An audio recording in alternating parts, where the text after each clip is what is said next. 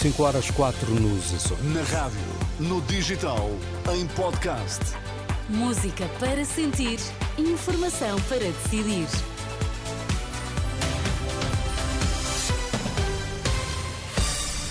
Notícias na Renascença destaques esta hora. Bom dia. É um apelo da Caritas à participação de todos. Arranca hoje o peditório anual. Mais uma vitória de Donald Trump nas primárias do Partido Republicano esta noite na Carolina do Sul.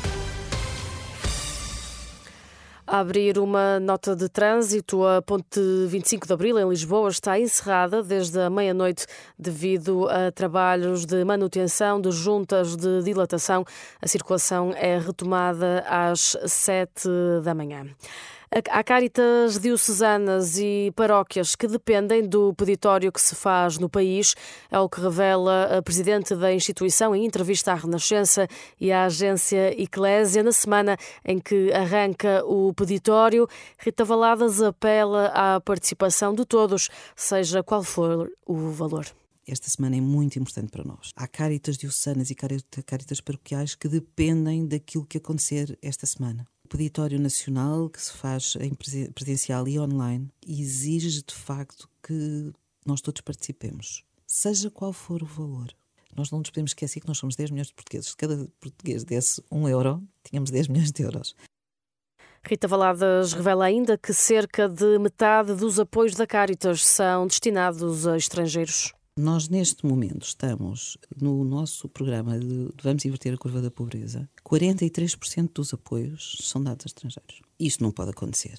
E isto não é só, como era uh, até alguns anos atrás, uma realidade de Lisboa ou dos grandes polos está a acontecer ao nível das aldeias, com grandes situações críticas e com pedidos à Igreja, à Caritas, de que acolham as pessoas que vêm. E isto está a acontecer hoje. Há 15 dias que há uma pressão enorme para resolver o problema de um grupo bastante alargado de, de refugiados. Declarações de Rita Valadas, a presidente da Caritas Portuguesa, em entrevista à Renascença e à agência Eclésia. É oficial, vai mesmo avançar a nova lei da nacionalidade, promulgada este sábado por Marcelo Rebelo de Sousa. A nova lei impõe um requisito adicional para os judeus sefarditas.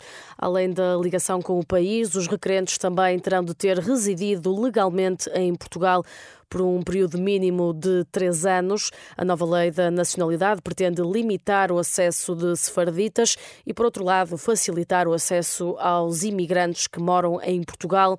A decisão surge depois do Tribunal Constitucional ter dado luz verde à alteração às regras de atribuição da nacionalidade a judeus sefarditas. Mais uma vitória de Donald Trump nas primárias republicanas. Esta noite triunfou na Carolina, do, na Carolina do Sul com mais de 60% dos votos contra a adversária Nikki Haley.